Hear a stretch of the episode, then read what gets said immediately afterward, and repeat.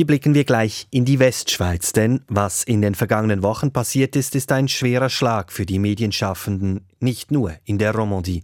Einerseits befürchten wir, dass ganz viele Themen einfach nicht mehr gedeckt werden, insbesondere in den Regionen. Und andererseits ist es natürlich für die Medienschaffenden selber auch eine unglaublich schwierige Situation. Nicht nur der Journalistenverband Impressum hat Befürchtungen. Wir fragen, wie hart trifft die neueste Sparrunde bei Tamedia die Westschweiz? Und später dann die Berichterstattung über den Terror in Nahost. Für Medienschaffende ein schwieriges Terrain. Wir zeigen, wie eine Falschmeldung große Kreise zieht. Das ist der Medientalk. Einmal pro Monat beleuchten wir den Journalismus von innen. Diese Sendung gibt es auch im Abo srf.ch-audio. Mein Name Salvador Atassoy. SRF 4 News Medientalk.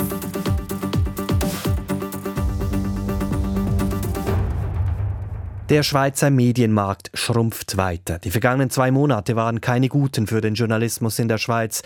Im September verkündete Tamedia, der Medienteil des Unternehmens TX Group, den Abbau von bis zu 48 Stellen, 20 davon in der Deutschschweiz, 28 in der Romandie. Und vor ein paar Tagen, am 25. Oktober, morgens um Viertel nach neun, kam die Nachricht, dass man bei 20 Minuten ein weiterer Teil der TX Group ebenfalls Stellen einsparen werde. Bis zu 35 Stellen sollen hier verloren gehen. Auch da trifft es die Romandie mit 28 Stellen weit härter als die Deutschschweiz.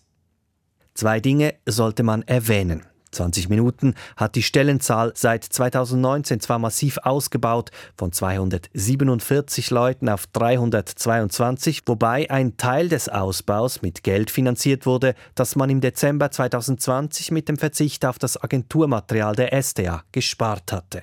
Und zweitens, TX, also der Mutterkonzern von Tamedia, schrieb 2022 einen Verlust im einstelligen Millionenbereich. Zur Erinnerung, 2021 resultiert ein Buchgewinn von fast 800 Millionen und im aktuellen Jahr, also 2023, sieht es bisher nicht schlecht aus. Die ersten Semesterzahlen deuten darauf hin, dass man zumindest Anfang Jahr Umsatz und Gewinn steigern konnte, wobei man auch hier darauf hinweisen muss, dass es nicht die Mediensparte, also Tamedia oder 20 Minuten ist, welche die sehr guten Zahlen aufweist, sondern andere Bereiche. In den Semesterzahlen von 2023 war das etwa Clear Channel, also der Bereich Außenwerbung.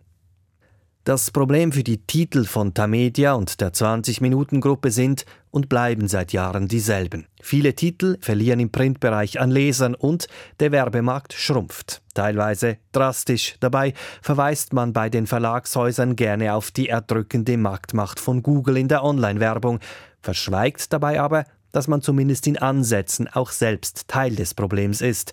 Die TX Group beispielsweise besitzt schon seit Jahren sehr rentable Inserate-Plattformen wie etwa Homegate, Tutti oder Ricardo.ch.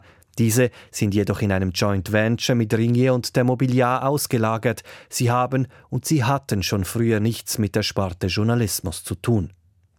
Der Stellenabbau bei Tamedia kommt denn auch nicht überraschend. Die Redaktionen befinden sich schon länger im Sparmodus. Das Ziel 70 Millionen Franken einsparen.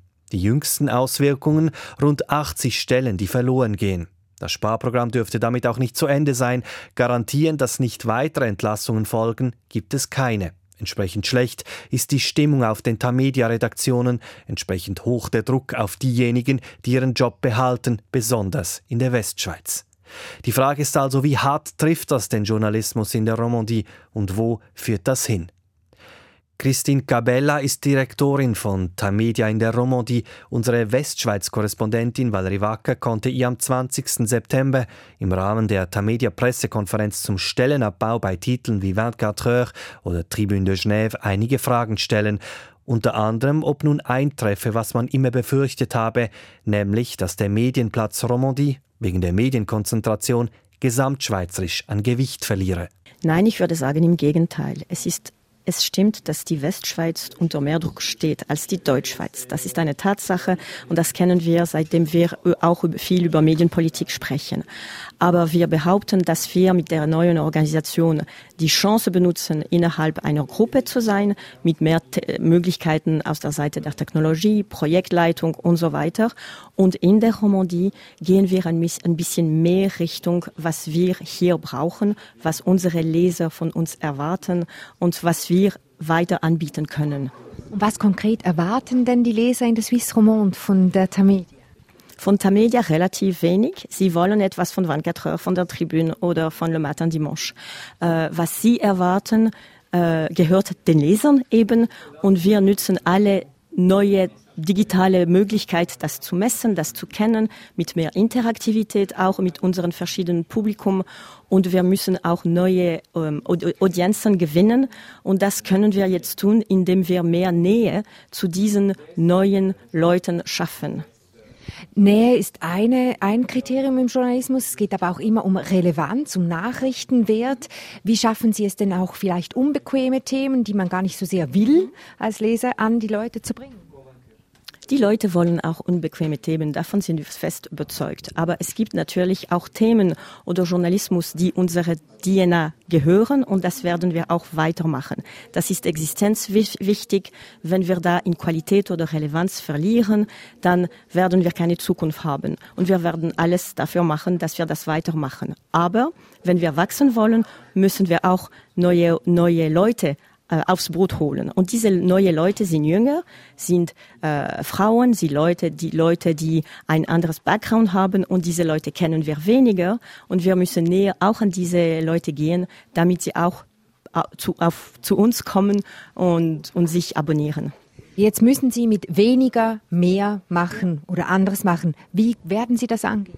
Ich glaube, das hat viel mit äh, der Tatsache, dass wir eine Verzichtsliste haben müssen. Und das ist dringend, nicht zu glauben, wir können alles weitermachen. Stichwörter sind Nähe und Mehrwert. Die Leute wollen von uns etwas Besonderes bekommen, nicht unbedingt alles, das wir, jetzt anbieten, aber etwas Besonderes, wo wir auch da äh, eine gewisse äh, Relevanz haben und die Leute abholen müssen mit Inhalten, mit guten Stories, wo sie denken, hey, das habe ich bei dem Titel gelesen, nicht bei Tamedia, das habe ich zum Beispiel bei 24 gelesen. Ich wohne in Yverdon und ich habe das in meiner Zeitung oder auf der Webseite gelesen und das will ich haben. Dafür bezahle ich. Und das ist unsere größte Herausforderung. Und dafür haben wir die richtigen Leute. Wir werden sie auch behalten. Das ist auch unser HR Challenge. Aber es ist wirklich unser Ziel, wirklich zu sagen, diese Leute kommen weiter auf uns, weil sie wissen, was sie bekommen und sie sind bereit dafür zu bezahlen. Und wenn wir diese Hoffnung lassen, dann gibt es keine Zukunft für uns als Medien. Sagt Christine Gabella, sie ist Direktorin von Tamedia Romodi. Ganz ähnlich äußerte sich übrigens Bernhard Brechbühl, CEO der 20-Minuten-Gruppe bei TX, zum jüngsten Stellenabbau bei 20 Minuten am 25. Oktober beim Branchenportal persönlich. Er betonte dabei die starken Marken des Unternehmens und die enorme Reichweite, welche die Titel nach wie vor haben. Er sei zuversichtlich, dass man den Strukturwandel schaffe, man sei gut aufgestellt. Von Sorgen um den Medienplatz Schweiz ist dabei nichts zu lesen. Um zu verstehen, was hier gerade passiert, muss man das etwas einordnen. Die Bedeutung der TX Group in der Romandie ist eine andere als in der Deutschschweiz, denn der Anteil der Tamedia-Titeln am Lesermarkt ist in der Romandie weit größer. Zwar hat sich mit dem Eintritt von Ringier und CH Media, also mit Blick und Watson, in den Medienmarkt in der Romandie einiges getan. Tamedia jedoch bleibt mit Titeln wie 24 Heures, Le Matin Dimanche oder der Tribune der wichtigste Verlag. Wenn man nun also bis zu einem Viertel der Belegschaft entlässt, wie etwa am Beispiel 20 Minuten, dann hat das Gewicht. Es ist daher nachvollziehbar, dass nicht nur Verbände wie Impressum oder Gewerkschaften wie Syndikom Alarm schlagen, sondern auch die Politik. Der Kanton Waadt zeigte sich schon Ende September tief besorgt, die Stadt Genf genauso. Die Sorgen dürften im Oktober noch weiter gestiegen sein. Einer, der sich derzeit tief pessimistisch äußert, ist Peter Rothenbühler. Der streitbare Publizist, bekannt für seine pointierten Aussagen, war in den Nullerjahren Chefredaktor von Le Matin. Danach hat er den Einstieg von Tamedia in der Romandie in den 2010er Jahren begleitet, unter anderem als stellvertretender publizistischer Direktor von Tamedia in der Romandie. Für Rothenbühler kommt der Stellenabbau denn auch nicht überraschend, wie im Gespräch mit Valerie Wacker sagt. Es war vor allem erwartbar, weil das Engagement von der TX-Gruppe in der Westschweiz ist von Anfang an ein Trauerspiel gewesen. das ist auch das, was viele hier auf Platz sagen. Man hat es immer kommen sehen. Die Zürcher, die kommen hier in die Westschweiz und die werden nicht viel Gutes bringen. War das also eigentlich sozusagen ein Abgesang mit Ansage? Ja, weil sie haben sich in allem getäuscht. Sie haben zu viel bezahlt für den Verlag von Eddie Press, also von Pierre Lamunière. Pierre Lamunière war ein sehr cleverer Verleger. Er hat gemerkt, es geht rückwärts mit den Zeitungen und er wollte unbedingt verkaufen. Und Tamedia damals, also die heutige TX Group, wollte unbedingt etwas kaufen. Und da haben sie äh, einfach jeden Preis bezahlt. Und dann, als sie das hatten, diese Zeitungen, haben sie jeden Fehler gemacht, den man nur machen kann. Zum Beispiel? Wie sie mit den Leuten umgegangen sind. Sie haben nicht einmal gewusst, dass 24 Heures eine große regionale Zeitung ist, wie der Tagesanzeiger. Sie meinten, das sei eine Boulevardzeitung. Sie haben sich auch im Le Matin getäuscht. Sie haben sich eigentlich in allem getäuscht, auch im Umgang mit den Leuten. Sie sind mit den Leuten umgegangen, wie man in Zürich mit den Leuten umgeht, also alle duzen und so. Und das geht in der Westschweiz nicht. Und so weiter. Also ganz viele Fehler. Und dann haben sie nichts erfunden. Sie haben nichts Neues lanciert. Sie haben nur eingestellt und abgebaut. Jetzt agiert also die TX Group hier unten sehr glücklos. Gleichzeitig beobachtet man in der Westschweiz wie Blick und auch Watson Regionalausgaben auch auf Französisch etablieren. Ist das denn nicht widersprüchlich? Also äh, lohnt es sich tatsächlich noch in den Westschweizer Medienmarkt einzusteigen? Die Initiative ist genau die gleiche. Es geht darum, dem Werbemarkt eine nationale Plattform zu bieten. Also nicht nur Deutschschweiz, sondern auch Westschweiz. Das hat 20 Minuten gut gemacht. Das war die Idee hinter dieser Extension in die Westschweiz. Und jetzt haben natürlich Blick und Watson nachgezogen und die beiden sind erfolgreich. Die haben keinen Ballast mit gedruckten Medien in der Westschweiz. Und für 20 Minuten war das natürlich eine harte Konkurrenz. Die TX Group sagen Sie, hat also viele Fehler gemacht in der Westschweiz. Vielleicht noch ein Blick auf den Markt hier unten. Was ist denn speziell am Westschweizer Medienmarkt? Ist er vielleicht auch einfach ein bisschen zu klein, um wirklich profitabel zu sein? Er ist relativ klein, aber man muss sehen, dass es viele Zeitungen gibt für äh, etwa anderthalb Millionen mögliche Leser. Und wenn man in die Regionen schaut, wie ins Wallis oder nach Freiburg oder nach Biel-Neuenburg, diesen Zeitungen geht es gut. Die funktionieren bestens. Und die, die, die Mikrozeitungen wie La Feuille d'Avis de la Vallée Joux geht es sehr gut. Man muss einfach fähig sein, ein Regionalblatt zu machen, ein erfolgreiches Regionalblatt. Ich muss sagen, 24 Heures ist eine sehr gut gemachte Zeitung. Die gehört auch der X-Group. Aber dort bauen sie auch ständig ab und das ist sehr schade. Wenn sie noch mehr abbauen, werden sie diese Zeitungen einstellen müssen. Sie waren ja Teil der Direktion des Westschweizer Verlags Edipress, als er 2010 vom Zürcher Medienhaus Tamedia übernommen wurde. Und schon damals sagte man, in der Westschweiz hegte man Angst, dass diese Medienkonzentration sich negativ auswirken wird. Hätte man diese Situation heute verhindern können? Ich weiß nicht, was man hätte machen müssen. Also Pierre Laminaire wollte unbedingt an einen Schweizer Verlag verkaufen. Und es gab dann so eine Art Rennen zwischen Ringe und Tamedia. Und darum hat Tamedia einen zu hohen Preis bezahlt, um das unbedingt sich unter den Nagel zu reißen. Pierre Laminaire wollte nicht ins Ausland verkaufen. Vielleicht wäre ein ausländischer Käufer da gewesen. Aber heute ist es nicht mehr möglich, einen Käufer zu finden für diesen Verlag. Darum macht jetzt Tamedia einfach langsam die Storen runter. Jetzt sind ja die TX Group Medien nicht die einzigen mit Problemen. Auch bei Le Temps wurden Stellen abgebaut. Auch von dort vernimmt man, dass die Investoren, in diesem Fall eine Stiftung, ungeduldig werden. Impressum, das ist die Gewerkschaft, die blasen schon ins Horn, dass es wirklich mit der Westschweizer Presselandschaft zu Ende geht. Was müsste denn passieren, damit das nicht passiert, so eine Austrocknung des Marktes hier? Also der Le Temps wird ja künstlich am Leben erhalten durch diese, durch diese Stiftung. Und das ist keine gute Zeitung mehr. Die, die hat nur noch de, den Ruf von früher, dass es quasi eine Qualitätszeitung ist. Aber die ist auch zusammengeschrumpft und dort hat es auch einige unkompetente Leute äh, an der Spitze es genügt, wenn es in Lausanne eine gute Tageszeitung hat, eine gute Regionaltageszeitung und in, in Genf auch nur eine. Und dann hat jeder Kanton hat eine gute regionale Tageszeitung. Und die regionalen Tageszeitungen, die können überleben. Das zeigt La Liberté.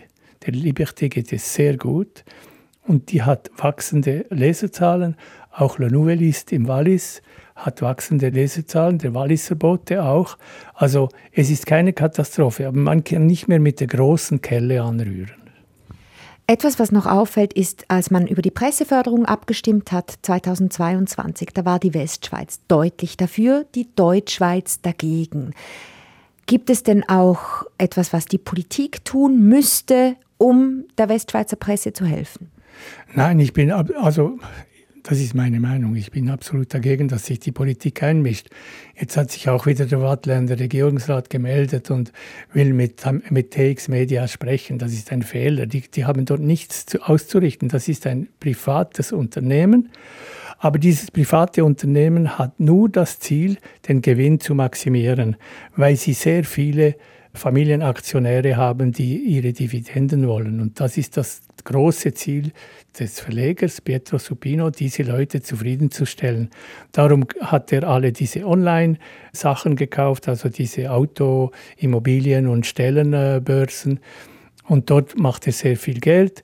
Er hat mit 20 Minuten auch sehr viel Geld gemacht, aber dieser, dieser Markt ist rückläufig. Da wird es langsam schwierig. Nein, Tamedia wäre besser im Führen einer Bank als eines Verlags sagt der Publizist Peter Rotenbühler. Er ist als Kritiker der TX Group bekannt und hat Tamedia beim Einstieg in den Medienmarkt der Romandie in den 2010er Jahren begleitet. SRF 4 News Medientalk. Zu einem ganz anderen Thema, das viele in diesen Tagen aus journalistischer Sicht beschäftigt, die Ereignisse in Nahost. Wer sich in diese Diskussion einschaltet, läuft schnell Gefahr, in einen Shitstorm zu geraten, was auch einigen Schweizer Medienschaffenden jüngst passiert ist. Ob zu Recht oder Unrecht sei dahingestellt, kaum jemand wird jedoch bestreiten, dass die publizistische Diskussion zum Thema derzeit sehr angespannt und in vielen Fällen zu emotional und zu wenig reflektiert verläuft. Bisheriger Höhepunkt dieser Debatte war ein Online-Artikel in der NZZ vom 19. Oktober, eine Breitseite der Deutschlandsparte aus dem Berlin-Büro mit dem Titel Wie westliche Leitmedien auf die Terrorpropaganda der Hamas hereinfielen. Nach der Explosion am Spital in Gaza verbreiteten Medien wie die New York Times, die BBC und der Deutschlandfunk ungeprüft die Behauptung eines israelischen Luftangriffs. So dramatisch wie der Inhalt der Allmeldungen war auch das mediale Versagen. Im Klartext, die New York Times und andere hätten Terrorpropaganda verbreitet, als sie eine Meldung der palästinensischen Gesundheitsbehörde übernommen haben. Die Behörde steht unter der Kontrolle der Hamas. Ein dramatisches mediales Versagen. Ist es wirklich so arg, wie die NZZ schreibt? Darüber habe ich mich mit dem Publizisten und Verleger des Medienmagazins Edito, mit Matthias Zehnder, unterhalten. Er hat sich in einem Essay Gedanken zum Thema Terrorismus und Medien gemacht. Nein, ich glaube, so arg ist es nicht. Auch bei den Medien ist die Wahrheit komplizierter. Was man aber sicher sagen kann, auf der Jagd nach der schnellsten Schlagzeile lassen es gerade jetzt im Nahostkonflikt viele Medien im Internet an Sorgfalt mangeln. Jetzt in Bezug auf die Hamas bzw. diese Gesundheitsbehörde haben sich ja viele Medien auch korrigiert. Äh, zu nennen wäre der Spiegel oder die Deutsche Welle. Im Nachhinein korrigieren, bringt das noch etwas? Ja, das ist das Problem. Es braucht viel mehr Aufwand, eine Falschmeldung wieder einzufangen, als sie zu verbreiten. Eine neue Studie der University von Pennsylvania sagt sogar, es sei praktisch nicht möglich.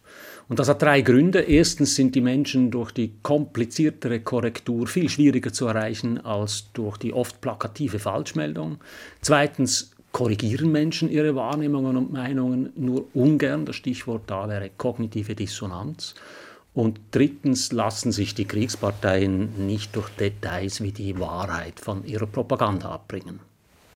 Das stimmt jetzt nicht gerade zuversichtlich. Man sagt ja immer, das erste Opfer im Krieg ist die Wahrheit. Man sagt ja auch gerne, Churchill hätte das gesagt, aber es stimmt natürlich nicht. Ist ja nicht klar, von wem das, das Zitat stammt, aber es scheint zu stimmen.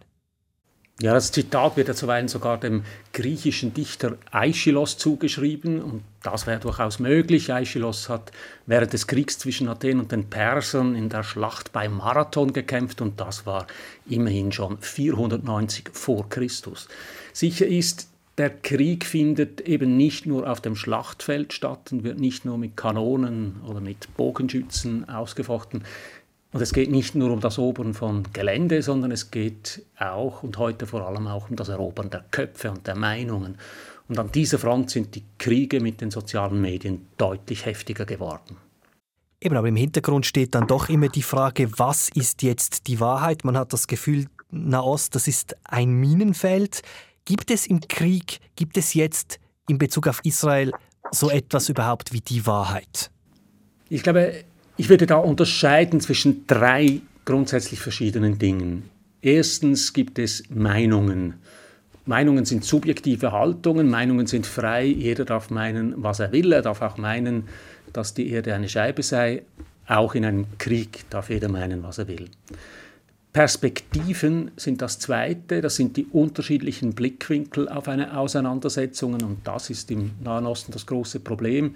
Die können als Perspektive durchaus objektiv und dennoch sehr unterschiedlich sein. Araber und Israeli haben diametral unterschiedliche Perspektiven auf den Krieg im Nahen Osten und das hat mit der Geschichte zu tun. Und dann gibt es drittens Fakten, wie zum Beispiel Opferzahlen oder Quadratmeter Geländegewinne, ein Raketeneinschlag oder ein Massaker. Und Ziel von uns Beobachtern muss es sein, dass wir uns nicht durch Meinungen und Perspektiven von den Fakten, Zahlen und Daten ablenken lassen. Eben, also sich auf das konzentrieren, was ist. Nur das Problem ist ja auch, es gibt nur so wie eine zweite Seite, nämlich wie das, was ist, verbreitet wird. Heute, logischerweise zu einem großen Teil über Social Media. Welchen Einfluss hat das auf Fakten?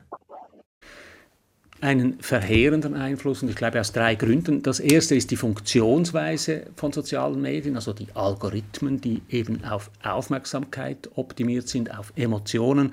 Und negative Emotionen triggern stärker. Die Geschwindigkeit ist das Zweite, das einer Überprüfung äh, und seriösen Beurteilung äh, völlig entgegensteht. Und das Dritte ist die Fragmentarisierung, also die Zerstückelung des Bildes in unzählige kleine Meldungen, also kleine Mosaiksteinchen, die alle für sich genommen mit unglaublicher Dringlichkeit eine eigene Geschichte erzählen, aber eben zu einem viel größeren Bild zusammengesetzt werden müssen. Und diese drei Faktoren machen es den Kriegsparteien einfach, Social Media zu benutzen für ihre Propagandainhalte. Das bedeutet also auch im Umkehrschluss, soziale Medien haben den Druck auf uns Medienschaffende extrem erhöht. Sind wir dadurch auch anfälliger geworden für Propaganda, wie jetzt eben in diesem Fall der Hamas? Ja, der Druck auf die Medien ist sicher größer geworden, wobei sie sich den Druck zum Teil auch selbst machen, weil sie das Spiel um die Aufmerksamkeit mitmachen wollen. Es, soziale Medien und Medien sind kommunizierende Gefäße, die sich gegenseitig beeinflussen. Das Problem ist, dass die meisten Medien heute auf demselben Aufmerksamkeitsmarkt mitkämpfen wie die sozialen Medien und da mithalten wollen. Und das öffnet der Propaganda Tür und Tor. Es lässt sich ja relativ gut aufzeigen, welche Meinungsflut solche Meldungen auslösen. Vielleicht müsste man fast sagen, unreflektierte Meinungsflut. Da war ja beispielsweise äh, Twitter bzw. X. Ja, das ist ein trauriger Fall. Kurz nach dem Überfall der Hamas-Terroristen wurde das Netzwerk mit Falschnachrichten und extremistischen Inhalten geradezu geflutet. Und weil Elon Musk nach dem Kauf von Twitter das Moderationsteam, also die Leute, die die Meldungen kontrollieren, stark reduziert hat, verfügt heute das Netzwerk nicht mehr über die Kapazitäten, die es braucht, um so einer Propagandaflut Herr zu werden. Deshalb hat die Europäische Union, die Aufsichtsbehörden der EU, haben deshalb auch eine Untersuchung gegen X eingeleitet. YouTube, Facebook, Instagram und TikTok, die haben Hamas mittlerweile gesperrt.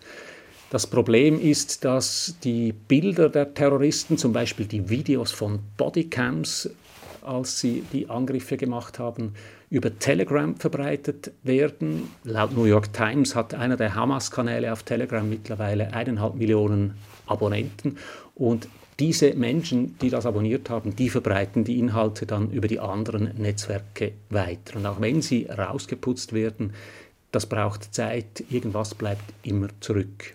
Also wenn man hier das Ganze zusammennimmt, es geht also eigentlich um das, was man früher Live-Fernsehen nannte, also diese Möglichkeit mit dabei zu sein. Mir kommt einfach immer der Golfkrieg in den Sinn, Stichwort Irak. Ja, das ist ein interessantes Beispiel, oder? Ich habe zufällig ein Buch von Ulrich Tilgner über den Irakkrieg äh, in meinem Regal gefunden. Der hat 2003 ein Buch geschrieben, der inszenierte Krieg, Täuschung und Wahrheit beim Sturz Saddam Husseins. Tilgner berichtete ja damals als Korrespondent für das ZDF und das Schweizer Fernsehen aus den Krisengebieten im Nahen und Mittleren Osten. Und in diesem Buch beschreibt er, wie er selbst den Krieg erlebt hat und wie die Medien sich von den Kriegsparteien beeinflussen lassen. Und er schreibt in diesem Buch 2003, die Manipulation der Medien werde dadurch erleichtert, dass alle live dabei sein wollen. Dabei gaukle die schnelle Information, also die aktuellen Bilder, die da live im Fernsehen zu sehen sind, eine Wirklichkeit vor, die doch immer nur ein Ausschnitt sei. Und Seither hat sich das Tempo natürlich noch einmal massiv erhöht und damit auch die Anfälligkeit für Manipulationen und Falschinformationen. Ulrich Tilgner selbst ist ja eine schwierige Figur geworden, wenn es um den Journalismus geht. Der hat ja dann äh, den Medien auch sehr unschöne Vorwürfe gemacht, bis hin zu Inszenierung und absichtlichem Weglassen von Informationen. Da hat sich schon einiges getan, wenn man das jetzt zusammenfasst, so als Fazit. Was bedeutet das alles für den Journalismus, wenn man sagt, die sozialen Medien haben gerade in Bezug auf Krieg eine doch sehr unheilsame Wirkung? Der Druck ist wahnsinnig groß geworden, äh, dieses Tempo mitzuhalten. Äh, der Anschein dieser Live-Berichterstattung, die Wirklichkeit vermittle, ist sicher in diesen 20 Jahren noch größer geworden. Ich glaube, mein Wunsch an den Journalismus oder mein Slogan wäre Better slow than sorry. Lieber langsam und erklärend unterwegs als äh, so komplexe Auseinandersetzungen in einer atemlosen Live-Ticker-Berichterstattung rüberbringen zu wollen. Das ist gefährlich und das fällt den Medien auf die Füße, wenn sie sich nicht mehr von den sozialen Medien unterscheiden, die dieses Live-Emotionsgetickere zum Kerninhalt haben, dann haben sie auch keine Existenzberechtigung mehr. Sagt der Publizist Matthias Zehnder. Die New York Times spielt also eine Schlüsselrolle in dieser Berichterstattung. Was ist in dieser Redaktion passiert? Wer hat warum welche Entscheidung gefällt? Am 24. Oktober, also vor ein paar Tagen, hat das Magazin Vanity Fair eine Recherche veröffentlicht, die zeigt, wie die New York Times damals vorgegangen ist. Die Journalistin Charlotte Klein hatte offenbar Zugang zu den internen Slack-Channels, wie sie im Podcast von Recode Media jüngst erzählte. So I obtained internal Slack messages. They, you know, among New York Times editors and reporters. It took place in a Slack that had some 500 members, but it's open to anyone at the Times. Um, and it's just like, it's called Israel Briefings. It's basically where they're just going back and forth about all of this coverage. Anhand der Chatprotokolle erzählt Klein in ihrem Artikel, wie die Berichterstattung zustande kam. The first exchange was an editor saying that they wanted to be more direct in the lead by saying, I think they said 500 people killed in this strike. Israeli airstrike, Palestinian authorities said. And then another editor says, you know, you don't want to hedge it. And um, a reporter chimes in, better to hedge. And then the editor, other editor says, we're tributing. So this is a live debate sort of in real time about how should we write this story? What should this headline be? Should we go with the story that says Palestinian officials say? Should we hedge it more? So the people who think that I mean, it's kind of extraordinary. I would hate to have people looking over my shoulder while I was working on a story in real time, but that's essentially what you're allowing us to do is to watch this debate within the times about how do we cover this yeah sorry I, yeah so that's yeah not to not to recount the entire exchange. Yeah i think that it is um it is this sort of fascinating look into you know how things are happening in real time. And as you can see in these exchanges it's very it's obviously quick because they're breaking news but it's just also like sort of split seconds decisions that you know individual people are making Der Artikel von Charlotte Klein und der Podcast von Recode Media sei vor allem jenen empfohlen, die tiefer eintauchen möchten in die Logik und Vorgehensweise der Berichterstattung der New York Times. Den Link dazu gibt's in den Show Notes online. Weitere Infos srf.ch-medientalk. Mein Name Salvador Atassoy. Den Medientalk gibt's einmal pro Monat, auch im Abo, beispielsweise auf Spotify.